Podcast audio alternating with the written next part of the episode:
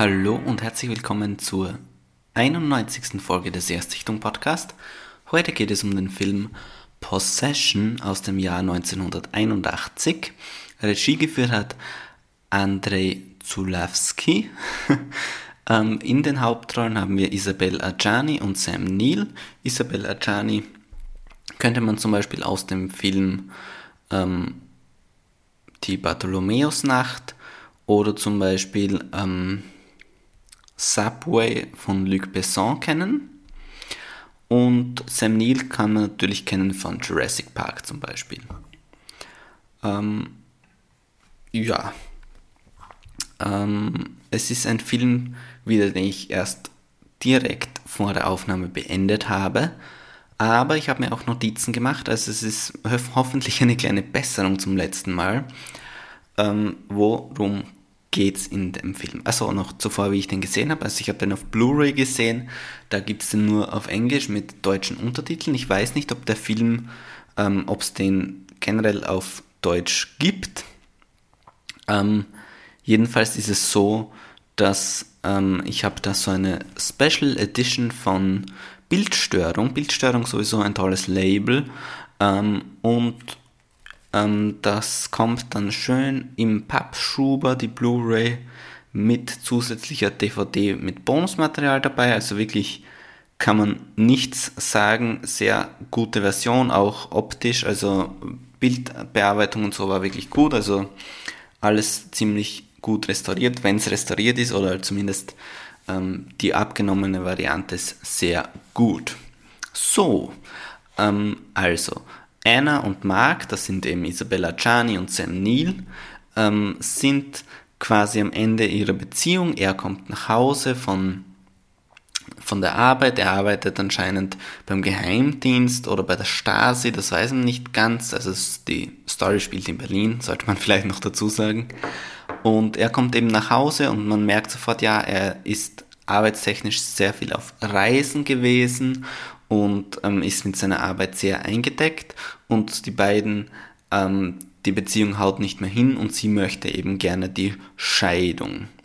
Sie verbringen dann noch eine Nacht zusammen und dann sagt einer, hey, es ist vorbei zwischen uns und verlässt auch die Wohnung. Sie treffen sich dann aber nochmal zu einem Streitgespräch im Café Einstein, was schon mal äh, sehr bezeichnend für den ganzen Film ist, weil sie ähm, in einem zwar mäßig besuchten Café Einstein, aber trotzdem in einem besuchten Café Einstein nebeneinander sitzen, also Ecke an Ecke quasi, und laut miteinander streiten, wirklich auch schreien, ein wirkliches, wirklich lautstarker Streit zwischen den beiden. Und der ganze Film ist so, dass die Gefühle, also zumindest habe ich so interpretiert, immer komplett ausgespielt werden. Also mehr noch als im Theater oder so. Es ist wirklich extrem, dass, wie sehr das alles ausgespielt wird. Es gibt keine subtilen Sachen. Also wenn es einem schlecht geht, dann geht es einem so extrem übertrieben schlecht. Also wirklich, es wird alles auf ex das Extremste ausgespielt. Ich hoffe, man kann das in etwa nachvollziehen, wenn man keine Ahnung hat, was das für ein Film ist. Äh, ja, dann ist es so, dass Mark erstmal ausziehen muss und sie behält auch das gemeinsame Kind dann. Allerdings äh, sehen wir dann, dass Mark drei Wochen lang in einem Hotel gewohnt hat, total verwahrlost ist und auch sogar kaum mehr sprechen kann. Er ist einfach fix und fertig mit der Welt. Äh, dann fährt er eben in die Wohnung und sieht, hey, ihr Kind Bobby hat sie allein gelassen, der ist auch verwahrlost, so wie er, äh, hat sich mit Marmelade um den Mund geschmiert und die komplette Wohnung ist mit Spielzeug und anderen Sachen zugemüllt. Äh, dann kommt Anna allerdings wieder zurück und überredet Mark, also Mark überredet sie dann, dass sie wieder zusammenziehen und äh, nach einem ausartenden Streit, der wirklich auch, wo es zu Handgreiflichkeiten kommt, ist es dann wirklich für Anna komplett endgültig vorbei und äh, sie zieht dann aus. Also Bob bleibt dann mit seinem Vater Mark in der Wohnung und Anna ist eben ausgezogen. Mark engagiert daraufhin dann einen Privatdetektiv, der seine Ex-Frau beschatten soll. Dieser Privatdetektiv ist aber wirklich der schlechteste Privatdetektiv der Welt, weil er beschattet sie halt mit eineinhalb Meter Abstand und äh, damit er ihr folgen kann, rennt er ihr auch ganz offensichtlich hinterher. Also der schlechteste und indiskreteste Detektiv, den ich glaube ich je gesehen habe in einem ernsten Film. äh, und dann gibt es eben noch die Figur der Margie, das ist die beste Freundin von Anna, die zieht dann kurzzeitig bei Mark ein, um ihm mit dem Jungen zu helfen. Allerdings ist es so, dass man sofort merkt, dass sie was von ihm will. Ob da aber dann wirklich ein Verhältnis das entsteht oder ob die beiden was miteinander haben, kann man nicht so wirklich sagen. Dann gibt es noch die Figur des, äh, des Heinrichs, das ist der neue Freund von Anna und dann gibt es noch ähm, die Figur der Helen, das ist die Lehrerin des Sohnes und die wird auch von Isabella Adjani gespielt. Die sieht eins zu eins aus wie Isabella Adjani, nur mit einer anderen Haarfarbe und grünen Augen. Was dann noch danach passiert und wo die Story wirklich hingeht, möchte ich jetzt dann doch nicht verraten. Äh, es wird alles sehr abstrus noch und sehr krass irgendwie. Es ist auch ein teilweise sehr brutaler Film, muss ich doch gestehen, dass es so ist. Aber ja, storytechnisch möchte ich jetzt nicht sagen, wo es dann noch hingeht.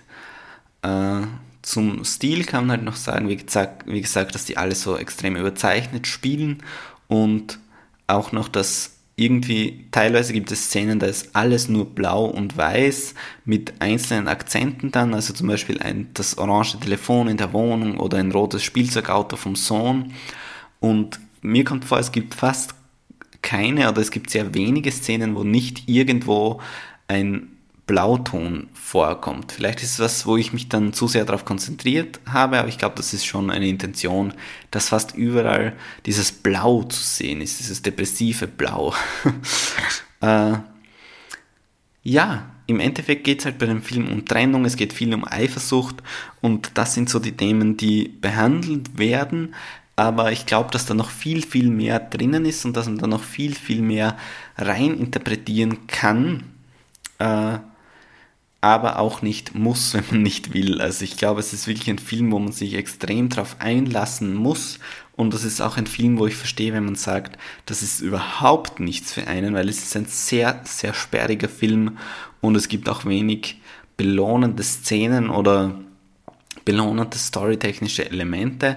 Aber alles in allem muss ich sagen, mir hat der Film trotzdem irgendwie sehr gut gefallen. Er hat irgendwie eine gewisse Faszination bei mir auslösen können und ich kann nicht hundertprozentig sagen, wo, worum's, wie soll ich sagen, wo die Faszination drinnen liegt.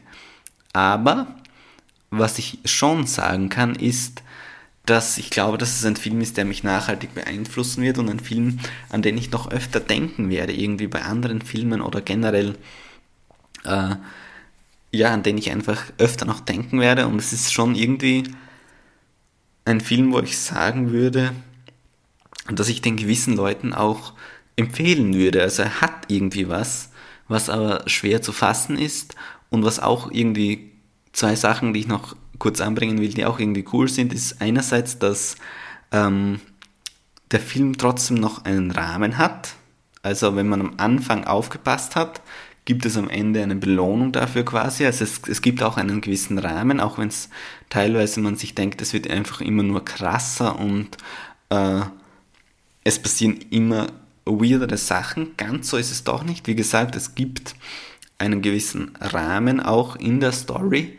Und was ich auch ganz, ganz spannend finde, ist, wenn man nur rein die Geschichte nimmt, dann könnte man auch einen ganz anderen Film damit machen. Ja, also da merkt man mal wieder, wie wichtig oder wie entscheidend ein Regisseur für einen Film sein kann, weil ich weiß nicht, natürlich kommt es aufs Drehbuch drauf an, ob das schon als Drehbuch so angelegt war, aber man könnte einfach ähm, an, mit der Grundstory wirklich einen komplett anderen Film dadurch inszenieren. Und bei diesem Film zum Beispiel würde es mir auch äh, würde ich es auch interessant finden, da eine Art Remake oder so eine Art ähm, Neuinterpretation wie bei Suspiria zum Beispiel zu sehen, einfach was man noch aus diesem Stoff machen kann, wäre irgendwie echt, echt interessant. Aber das müsste dann halt auch wer machen, der geeignet ist für sowas. Aber ja, mir hat es wirklich gefallen sofern man das bei diesem Film sagen kann. Und irgendwie habe ich auch sogar Lust, mir den nochmal zu geben. Also es ist echt so ein Film, so ein Erfahrungsfilm. Man hat eine Erfahrung gesammelt, wenn man den Film gesehen hat, weil er, wie gesagt, eben auch nicht leicht anzusehen ist.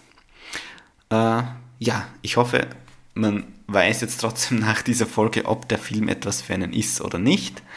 Aber ich glaube, wenn man sich den Trailer, und ich glaube, es gibt so eine ähm, für den Re-Release einen Trailer auch. Äh, wenn man sich den ansieht, weiß man schon in etwa ganz, ganz ein bisschen, worauf man sich einlässt. Und ja, bis zum nächsten Mal. Viel Spaß bei Filmen, Serien und bei diesem Podcast hier. Tschüss.